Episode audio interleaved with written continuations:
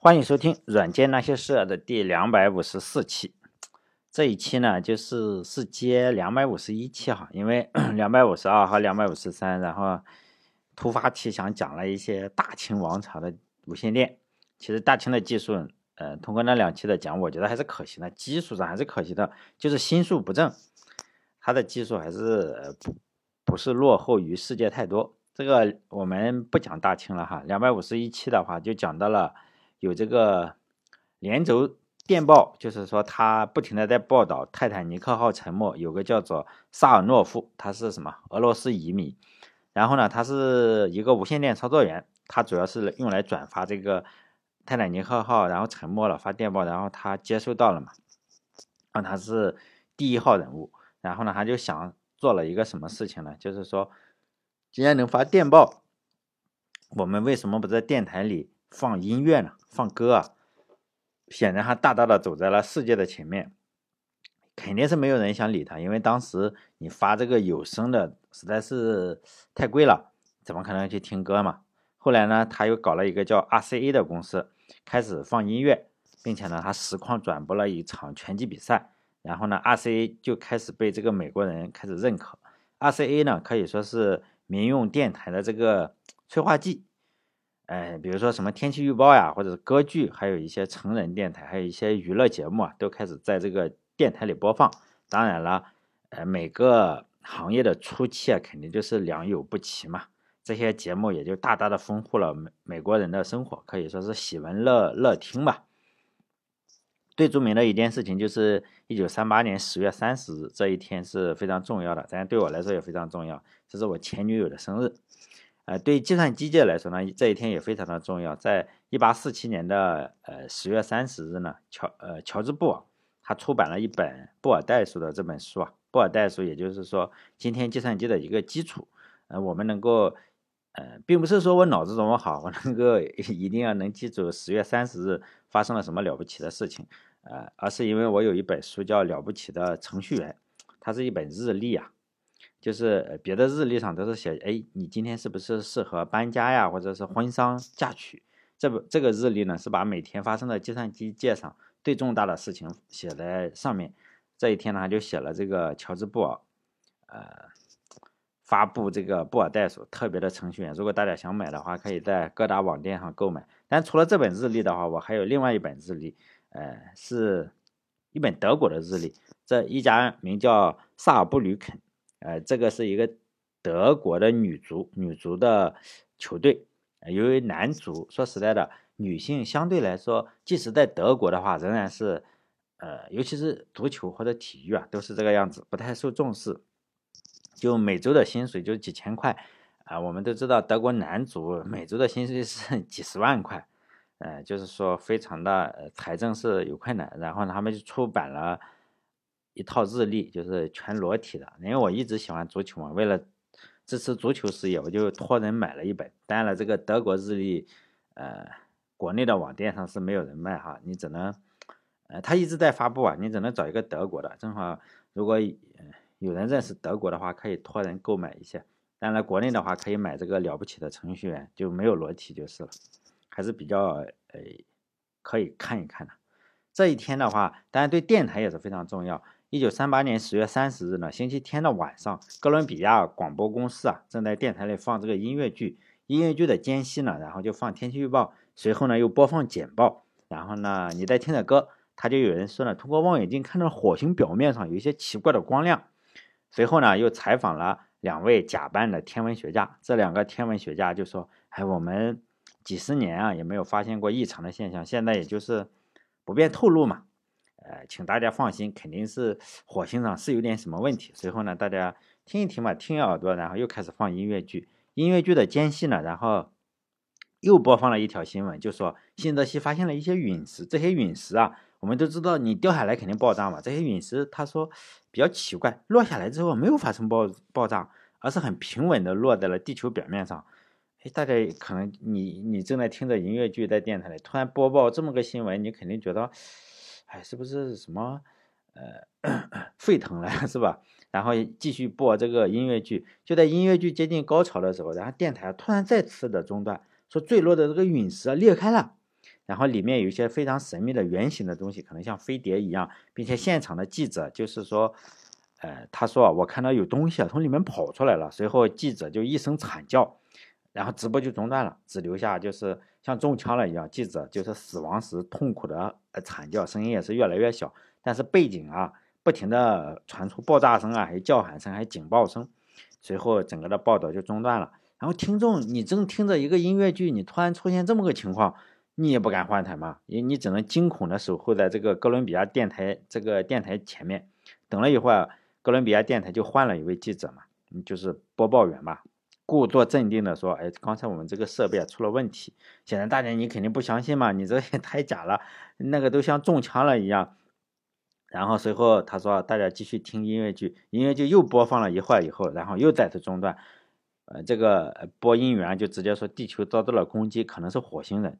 随后呢，又宣布新泽西戒严，新泽西州啊，就纽约旁边的那个州，然后开始军队啊，说美国的军队已经开始进入新泽西了，并且说现在越来越多的陨石开始降落在新泽西，可能他们有什么先进的设备是吧？我们经常不是看这个科幻片总是这个样子嘛。随后呢，还出来一个大人物，他声称自己是什么华盛顿的内政部长。然后出来发表了一些情绪激动的讲话，像我们看电影应该看到过。你看外星人入侵了，是不是总要有个美国总统或者是哪个人就描述火星人对这个地球进行了可怕的袭击？然后呢，接二连三的坏消息就传来，说美国军队进去了，但是呢，美国军队的那火炮对外星人屁用没有，肯定是嘛，是吧？外呃，或说火星人在新泽西就把这个美国军队给灭了，取得大胜，并且在集结部队，然后向纽约进军。说的有鼻子有眼的，就把纽约人给吓的，呃，还有很多听众马上就 一听之后就慌了，开着车就往加拿大跑。除了火星这个主战场，主战场在哪里？新泽西是吧？除了新泽西的听众，美国其他地区的听众都会感到非常的害怕。为什么？因为根本新泽西你使用抬一下头就可以看到，根本没有陨石从天上降下来，也没有拿着激光枪的火星人，更没有美国的军队来打仗。所以呢，在他这个电台，除了新泽西，其他地方都害怕。之所以选择新泽西呢，是因为新泽西和这个纽约离得比较近，纽约又是美国第一大城市，听电台的人肯定比较多。我攻下了新泽西，然后再攻纽约，是不是就有种紧迫感，可以吓唬美国人？当年确实有很把很多的纽约人吓得够呛，有哥们连夜开车就开开向加拿大开。最后呢是纽约，然后沦陷了。就电台来说，哇，不行，我们纽约也受不了了，要沦陷了。随后呢，显然火星人低估了这个呃地球上的病毒，结果呢一个一个突然爆浆死了。据说呢是中了一个中地球上的病毒，呃，可能不会是 coronavirus 吧？嗯，反正就这个样子了。隔天呢，哥伦比亚就说，哎，这个节目实际上是圣诞呃万圣节前富有戏剧性的恶作剧。如果因为当时是有连夜开车，这种美国老哥也真是行动力强哈，然后就一 一夜开车窜到了加拿大，也不知道那个在加拿大过万圣节的纽约老铁听到这个消息之后心中是什么感想，会不会想来把这个哥伦比亚电台给弄死？但这出广播剧的改编实际上是改编乔治·威尔斯的小说《世界大战》，啊，有一个叫乔治乔治奥尼尔是吧？哎。一九八四的那个叫乔治什么？不是威尔斯，这个乔治威尔斯的小说叫《世界大战》，制作人呢实际上是，呃，大家可能很多人都看过他的电影，就是日后名满天下的叫奥森威尔斯。这个家伙呢，他后来指导了一个《公民凯恩》，《公民凯恩》大家真的应该去看一看这部电影。呃，我们看那么多烂片，也应该去花两两个小时在网上下载下来。但是他已经是，一九六几年还是一九。七零年左右吧，看了一个电影《公民凯恩》。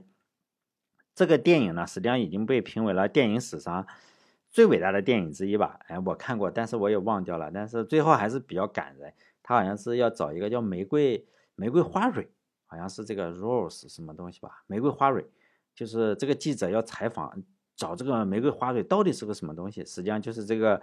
名满天下的这个竞选美国总统的那个凯恩小时候的一个滑板，也就是说呢，这个人在临死之前啊，他想着的事情竟然仅仅是一个滑板。他小时候那个呃在滑雪的时候，可能就是哎那个带给他无限的乐趣。他的这个嗯那么多的一个帝国，他都什么都忘记了，但是他还记得他小时候那个滑板，大概就是这个意思哈。当然这是电影史上最伟大的电影之一，我起码是觉得，呃，是这个样子。为什么呢？因为你看老电影的话，是不是就觉得你这个人品味比较高？以前我比较喜欢装逼，但现在也是这个样子。以前我看了很多这种古代的书，像《史记》啊，当然别人都在看这种，比如说小什么东西来，就这个郭敬明老师这个。哎我忘忘掉了，没看，反正我没看他的书。但那时候我就看《史记》。如果你这样说出来，就显得逼格比较高，所以也推荐大家，如果想装逼的话，去看一看《公民凯恩》，真的还不错。当然，事后的话，这个哥伦比亚电台这个火星人这个事件，仍然被无数人指责和赞扬，就褒贬不一嘛。很多的牛人跟牛节目都是这样，你一定要接受得了赞扬，也要接受得了辱骂，才是最牛的人。很多年以后，仍然有很多人。说，哎，为什么他自杀了呢？因为当年他听了这个火星人这个东西给吓坏了，脑袋吓坏了，然后后隔了很多年之后，他又自杀了。这个事情很多人一出现自杀，就把这个矛头指向这个台这个电视节目，就好像是后来有很多的自杀，就说校园暴力，为什么呢？因为他玩了这个，呃，这个什么嘛，呃，射击游戏是吧？是射击这个 Doom，然后他玩了 Doom，他就去拿着枪去杀人，实际上在扯淡是吧？因为美国是有言论自由的，也就肯定是没有人管这种事情。就像是现在美国总统川普还没有下台的美国总统，他老是说所有的媒体都是，所有不支持他的媒体都叫 fake news。但是呢，他也没有办法整改，只能解解气是吧？骂一骂，又不能呃 整个正能量。好不容易整个正能量呢，然后自己发个推呀，还被这个被这个推特然后标记为。什么仇恨言论这个样子，这总统当的也实在是没有脾气。说实在，我们这里一个村长，要是有个什么媒体敢这样搞他，要弄死他。但川普个人这个人说谎，缺点也确实太多了，是吧？媒体当然也比较逗。呃，最近不是美国大选嘛，是吧？选举完成以后，呃，据说是本着友谊第一，选举第二的原则，川普跟拜登两个人，呃，竞选完之后啊，两个人还一起去这个新泽西的森林中去打猎。两个人都年龄非常大了，一个是七十五岁，一个七十七岁吧，还是？结果呢，这个拜登的身体竞选的时候不是就说他不好吗？糊涂虫、瞌睡虫，然后呢，还在打猎的时候突然就倒在了地上，然后翻白眼了，然后停止了呼吸。川普一看到这种情况，就赶紧的拿起手机要发推，但是这次没有发推，因为你发推，人家都已经停止呼吸了，你还发推，实际上是比较的残忍。而是呢，他就急急忙忙的就给这个急救中心打电话嘛，他非常惊慌，就对这个。值班员说：“哎呀，拜登死了，怎么办呀？我该怎么办？”由于呢，川普经常性的说谎，这个值班员就不太相信了。你这个总统说说谎太多，就不太相信，只好温柔的跟这个川普说：“总统先生，你不要紧张，不要着急，让我来帮助你。但是呢，你首先要确认一下，拜登是不是真的死了。”一片寂静，然后传来了一声枪响。川普呢，在那边说：“好了，这次我确认他真的死了。接下来我该怎么办？”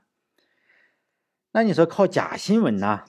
就是川普说的 fake news 能不能获得持续的关注呢？就像我前面讲的哥伦比亚，你如果天天放火星人打地球那样，比如说，呃，有有些网站就叫震惊部哦，震惊了是吧？外星人打过来了，我认为这是非常非常不可能的。如果你天天放类似于火星人进攻地球那样的新闻的话，实际上公信力就是负的。你说的每一句话，别人都不相信。我们经常看到有一句话吧。可能是德国的这个宣传部长格佩尔说的，据说是啊，咱咱也不认识德语是吧？你这个这个这个谎言说了一千遍就是真理，是不是谎言呢？反正我看过一千遍了，你说是不是他说的？我说是的，我并不太相信。我觉得一个宣传部长戈佩尔要是能那么蠢的话，他怎么可能当得上宣传部长？实际上，呃，假设是他真的说过这句话，谎言重复一千遍就是真理。我认为这种情况只可能在。德国那种强权的社会发生了有限的时间，因为呢，你谎言重复一千遍啊，仅仅是重复了一千遍的谎言，它也不会产生，它也不会成为真理。这种真理呢，只存在于有限的时间和空间之中，而且呢，你要花巨大的力气，像是格培尔那样，你要动用国家的机器来捂住你说的这个谎。这样的国家呢，最终呢，你这个国家就跟谎言绑在一起。希特勒要跟谎言绑在一起。他最终呢，他要与真理为敌，这就是特别痛苦的事情。就是你的经费啊，你的成本会高昂到崩溃。但最终，第二 这个希特勒的帝国也确实是崩溃了。当然，我我们举电台这个例子好像不太恰当，但举一下中国古代的例子吧，《史记》中，《史记》中，呃，我特别喜欢看《史记》哈，呃，以后有机会就讲《史记》。《史记》中有周厉王的故事嘛？他在古代。呃，古代的话，实际上也有什么这个市长信箱啊、省长信箱也也是有的，但是这个热线那热线，当然当年是不写信的，呃，技术达不到嘛，你也没有什么电电话热线直接拨通。在周的时候还没有互联网，显然你只能刻字。天子呢，一般情况下，比如说尧舜禹啊，为了表示自己我能听得懂这个，我宰相肚子里能撑船，我天子肚子里什么都能盛得下，表示自己能听不同的言论呢，就会把自己经过的路上放上。一排木头，那为什么叫木头呢？因为当时刻字啊，你这个没有没有纸，你也没有笔墨，那时候就要刻在木头上。这种木头叫什么叫谤木？就诽谤的谤，谤木，就是你有什么冤屈或者你有什么意见，就在上面刻字。如果今天刻字的话，大概就是什么栋哥到此一游，类似于也类似于现在我们今天发帖子。到了周厉王的时候，按照史记上的说法，就是说呢，王行多虐桀骜，国人谤王。就是说呢，嗯，谤，说实在的，因为后来的朝代越来越把这个谤改成了一个贬义词，诽谤，就是你诽谤我，无中生有，你侮辱我，就这个意思。但是当年的那个谤是，就你你你批评我，或者是就是相对来说是还有点褒义词的意思。当时你如果能够谤王的话，哎，说明你这个人比较好，比较正正正面的。但后来的话。哎，包括这个，所有人都不喜欢“棒”嘛，然后“棒”就慢慢的成了贬义词，但现在是纯贬义词了，非常不同哈。贬义词当年确实是褒义词，指出错误，结果周厉王这个哥们就大怒了，他就找了一些人啊，因为你是木头嘛，我就藏在木木头旁边，你一上去刻字的话，因为你不像互联网，你留下 IP 地址，我后来去找你，当时不行，你刻了字你跑了，你刻字那时候也没有什么。呃，笔记识别，你只能藏在木头后面，是吧？你一刻字，我上去就把你头砍了。原文就是说，王怒得魏乌，使奸谤者以告则杀之。就是有人去刻木头啊，就就就二话不说给劈了。厉王当然就很高兴啊，老百姓怕了嘛，你一刻字，头人头落地，就没有人敢谤了。原文就是说，厉王喜，告赵公曰：“吾能弥谤啊！”就特别厉害，就厉王大喜。告诉这个周昭公说：“哎，你看看，他们谤我的人，我都弥补了这个东西了，没有人敢谤我，就特别的牛逼。”他说：“你看我牛逼不？只是呢，周朝的百姓，也就是道路以目，就是国莫敢出言，就是我我用眼神嘛，用眼神，呃，什么叫什么？看见你的眼，什么看到碰见对的人是吧？国国莫敢出言，就不敢讲话了。后世的帝王就吸取了厉王的经验教训，秦结束以后。”秦实际上是把列列国实际上都是周周家的周家的亲戚，然后呢，秦结束了周王朝以后，首先做的第一件事情是什么？就是把这个路边的这个棒木，我秦始皇要经过的这个棒木，给都给砍了，是吧？回去烧烧烧水喝。砍了以后，秦以后就没有棒木了。到了汉以后，大家就嘲笑他们：“你这个秦没有蚌木，你到了汉朝，你该怎么办呢？”因为老百姓在心里都是取笑这个秦把蚌木砍了烧火这件事情。汉朝呢，就在蚌木原来的地方竖了另外一种木头，名字呢改了一下，叫华表。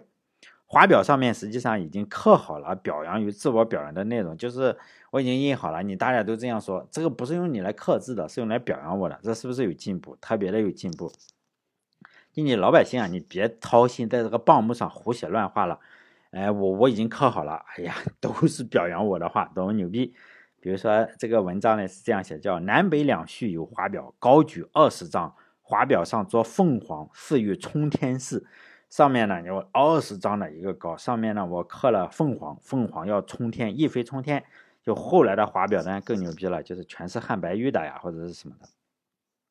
上面的花样也就越来越多，也就越来越长，越来越粗，又粗又长。华表，这又粗又长的杵在那里，最高的有二十多米，最粗的就直径两米啊！上面雕龙刻凤，什么乌龟王八望天一大堆。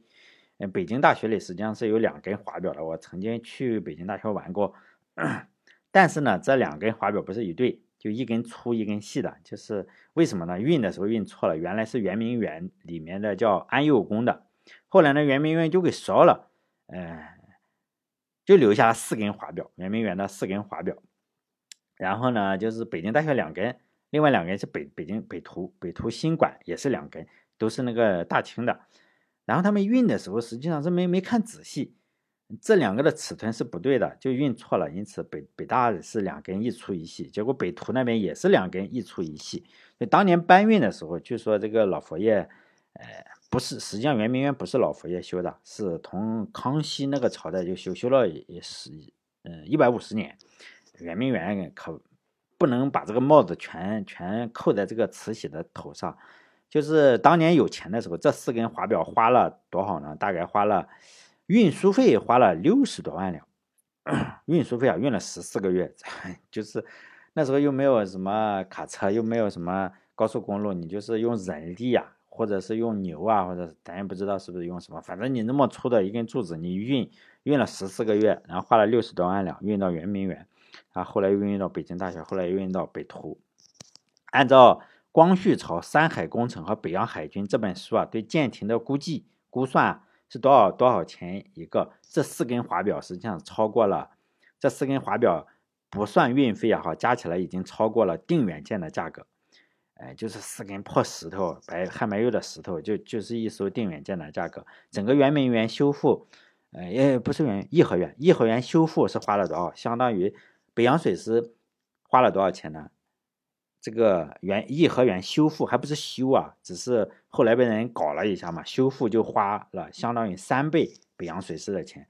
至于修了这个一百五十年的圆明园，花费相当于七十个北洋水师的花费。因此呢，大清是相当有钱的，不要以为是，呃，我这个三公经费也是特别高的。实际上，你这一个园子啊，就是七十个北洋水师，你你都不知道放哪里放，这个海上。有七十个北洋水师，你这个日本都不知道该怎么打。你你你就算是两天打垮北洋水师的话，你七十个你你还要打打打一百多天，打半年，反正就是非常的逗，是吧？哎呀，也也没办法，这个大清就这么厉害。但你说你棒木砍了之后啊，什么东西？你说周厉王能够压制住吗？秦朝你棒木砍了能压制住吗？汉朝你换成华表能压制住吗？大清，你有四根这种杵在这里的柱子，能压制得住这个你的朝廷不灭亡吗？如果能的话，说实在的，我们现在是周厉王的，呃，周厉王多少年，是不是？所以呢，谎言重复一千遍就是真理。我认为纯粹就是扯淡。我也认为格佩啊没有这没有这么说。但呢，如果有人有什么有什么认识德文的话，可以看看他到底有没有这样说，或者只截取了他这么一段。比如说，他应该是说的“谎言重复一千遍就是真理”，这句话是不对的。他把后面这一句话 不不对的给删掉，有可能是这样哈。嗯，比如说，如果不扯淡的话，我前女友也就不会跟我分手了。我把谎言说了五千多遍，也没有瞒住她，最后还是分手了。但火星人，咱们再去讲这个火星人。火星人入侵地球这件事情以后啊，电台就在美国疯狂的蔓延。哎，遍布美国的电台网也就越来越多的就建立起来了嘛。美国实在太大了，美国跟中国一样大，地理面积差不多大，一下子你建立一个全国性的网络电台网络，从经济上也不划算。因为电台，比如说你可以处一个短波，然后全国广播，实际上为什么不划算呢？你要卖广告啊，比如说你你在上海卖上海的车，然后陕西听到了，那有什么用啊？我又不去上海买东西。之前的小电台，他们要一个一个电台的放进去，就本地化。你最好是陕西的，我能够卖这个羊肉泡馍；然后上海的，我能够卖什么什么什么城隍庙的门票，这个样子。这样的话，你这个广告就会卖的相对来说好嘛，这样就可以。更实时的去更新新闻、体育或者什么东西，还有这种本地化，然后主要是卖广告，然后广播呢，也就逐渐的成为了继报纸以后第二种影响深远的媒介。无论是你城市的远啊还是近啊，也不管你认不认字，你读报纸的话，你不认字还不能读报纸呢，因为美国那个年代肯定是也应该是有文盲吧。打开收音机，你就可以跟其他人一样获得信息，至少你听力应该能听懂嘛。万一有火星人打过来，你可以第一时间知道。你报纸的话还要印三天，因此呢，这个 报纸就给报纸造成了一个巨大的压力。你就算报纸再及时的话，肯定不如电台及时，这个是没什么疑问的。就有一段时间，报纸就特别崩溃，就拒绝给这个收音机跟电台做广告。就是你卖收音机，我不做广告是吧？你你什么电台要宣传，我不给你做广告，我怕自己被电台干死嘛。后来就是，当然电视后来又登场了，再后来互联网登场，现在手机又登场，媒介啊总是层出不穷。上一代总是。会没落一点，但是也很难完全把它消灭掉。比如说，现在我们现在拿着手机就可以看女的在跳舞，像抖音啊或者快手啊，你可以听人家唱歌还打赏他，啊，他还叫你老铁这个样子，我天天看。然后衣服也穿着，有有时候穿的比较暴露，然后但。现在仍然，即使这个样子的话，是不是报纸还有空间啊？电视还有空间？电视你这个红会福娃娃，比如说有人有山东人，你是不孕不育啊，你这个手机上就很难有这个广告啊。但是你如果看山东台的话，你可以看，我们都是红会福娃娃，还有就是挖掘机，挖掘机实际上，嗯，如果还有人说我们山东人的广告最厉害的是这个挖掘机，实际上它已经落后了。呃，现在最厉害的就是说。你不孕不育，然后我们给你整好了，就是叫我们都是红会福娃娃。每天的广告，你只要打开二十分钟，一定能看到这个广告。呃，挖掘机早就已经没落了，哎，那就一看就不是真的山东人。在美国的话，当时就当年啊，最大的几家公司就是 IAC 啊，还有哥伦比亚这几家公司有没有没落呢？没有没落，而是呢，它与时俱进了。当时做电台，后来呢，他们就做电视，后来呢又做互联网，就现在的 NBC 啊、CBS 都是从那个年代发展过来的。现在也做电视，然后也做互联网。在一九二九年的时候，美国就发生了大萧条，呃，大多数的企业就遭受了重创，除了广播行业。为什么呢？因为很难找到工作，你就没有钱，没有钱的话，哥伦比亚这个电台呢还做了一。档比较吸引人的节目就是什么？我要找工作，好像现在我们这里的电视上，哎呀，我直接找老板聘我这个样子，吸引吸引了大量的听众。除此之外啊，广播也算是一种休闲嘛。你听歌不交钱，你去好百老汇去听歌还不要交钱吗？但是你在这个上面你免费听哈，就虽然也要听一些广告，就这个还不花钱，实际上还竟然会特别的繁荣。在一九三三年的时候。美国的电台的覆盖人群就达到了百分之六十，呃，全家有台收音机是吧？就是特别厉害了。拥有这么多的人群，你就相当于 拥有一台印钞机嘛。因此大家都想抢这个印钞机。值得一提的是，当时最肯出钱的是什么？哎呀，我们都能想象得到，香烟公司。也就是你又没有找不到工作，你只好一边的惆怅着，一边吸烟，一边听歌剧，一边叹息，跟跟现在也差不多。美国当年的成年人的吸烟率是百分之四十八，其中男性竟然达到了百分之六十五。今天的话，人家的控烟是控的比较好了，大概是十三左右，百分之十三左右。我们中国还是有三四亿烟民，大概有百分之三十吧，至少啊。但是我觉得会超过这个数。中国的烟民特别多，可能他这个统计或者跟我见的不同。我们可以看看，随便到处都有吸烟的。这个男的，尤其是男的，但女的也非常多。吸烟有害健康，希望大家戒烟，是吧？但是我我也不要去劝别人嘛。实际上，你去劝别人戒烟，戒烟的人会特别的讨厌你，恨不能想打你。除了美国这种模式的话，就是说我听电台是免费，然后要听广告。还有英国有一种模式，就是说呢，国家收税，就是每个人都要交钱，是吧？一九二二年的时候，英国建立了一家广播公司，叫英国英国广播有限公司。创始人呢，就是前几期讲到的那个马可尼本人。他呢，他是英国政府说你成年了吗？是吧？每年交十每年交十先令的无线电许可费。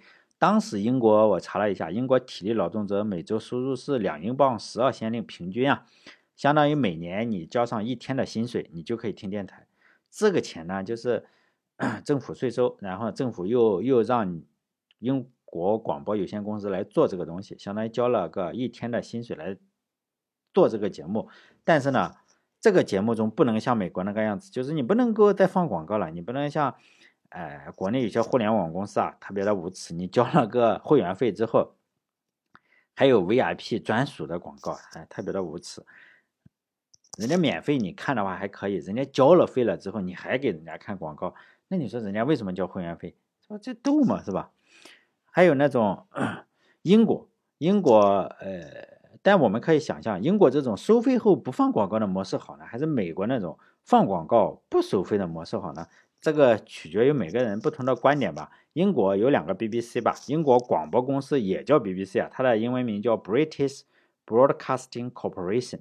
还有一个叫 BBC，另外一个 BBC 叫 British Broadcasting Company，呃，这个呢叫做一后面后面这个 BBC，我们看到的大部分是后面这个 BBC，这个是商业广播公司，前面那一个呢，前者是一个非商业广播公司，其实就是 Corporation 那个，其资金的来源还有运作方式就由皇家宪章来规定的，那个是要收钱的。假如我们呃今天啊呃看到了一个新闻，尤其是。呃，鱼龙混杂的这个新闻，每家媒体肯定是有自己的立场，这个是肯定的。不要试图说，哎，百分百公正啊，和客观报道，这个是很难的。你是人就不公正，没有一个人说我是最公正，每个人都觉得他最公正，他的朋友也可能觉得他公正，但是他的敌人肯定觉得就是他最不公正，就这个样子。呃，我们比如说，我看到了今天看到了一个新闻，有多家媒体。如果是真的新闻的话，因因为有很多是传谣的，传谣的话有一个特点就是，大部分新闻都不报道，大部分新闻都不报道的话，就是你左中右都不太报道的话，尤其头部媒体都不太报道，那这个可能性是假新闻的可能性比较大。呃，比如说一旦看到了一个新闻，大部分新闻都在报道，比如说呃，微信公众号上也有报道，但微信公众号的假消息更多。还有 YouTube 上说书的频道，YouTube 上有很多的说书频道，它也不是新闻媒体，它就是聊天嘛，跟我差不多哈。但是咱不敢做这种新闻。还有两两家这个 BBC，就是我前面说的两家 BBC，还有就是 纽约时报啊，或者是 Fox News，还有 AP，AP 这个也比较好。那么你会相信谁呢？这几个媒体立场肯定是都不同的话，一个新闻这几个就是我把左就是。极左、左中、右、极右都讲了，媒体肯定以同样一个新闻，这几家肯定都不相同。但是我们总不能像川普一样说都是 fake news，那肯定也是扯淡。但是我倾向我个人的话，我会倾向于相信就是 British Broadcasting Corporation 和 AP 这两个，这两个的信誉是非常的好。像《纽约时报》中文版，尤其是中文版。纽约时报英文版的话还可以，但是可信度也不高，非常的低。华盛顿邮报的话就是可信度就更低一点，非常更低一点，又的非常低一点。像 Newsmax 呢，哎，这个就更低，更低。哎，太阳报这种就不用说了，就是小报，就是什么都敢说，就是火星人入侵，他跟你跟震惊部差不多，更像是报道火星人入侵的那种媒体呢。所以我觉得。像这个 BBC 前面我讲的这个收钱不做广告的这个哈，看起来还行。像 AP 也是这个样子，AP 美联社嘛，美联社也类似于这个样子。说实在，他们相对来说还比较公正，因为他不靠你这个流量吃饭嘛，反正你都交钱了，是不是？我我我就相对来说公正一点。我个人觉得这个还可以。好嘞，这一期节目就讲到这里，啊，下一期再见。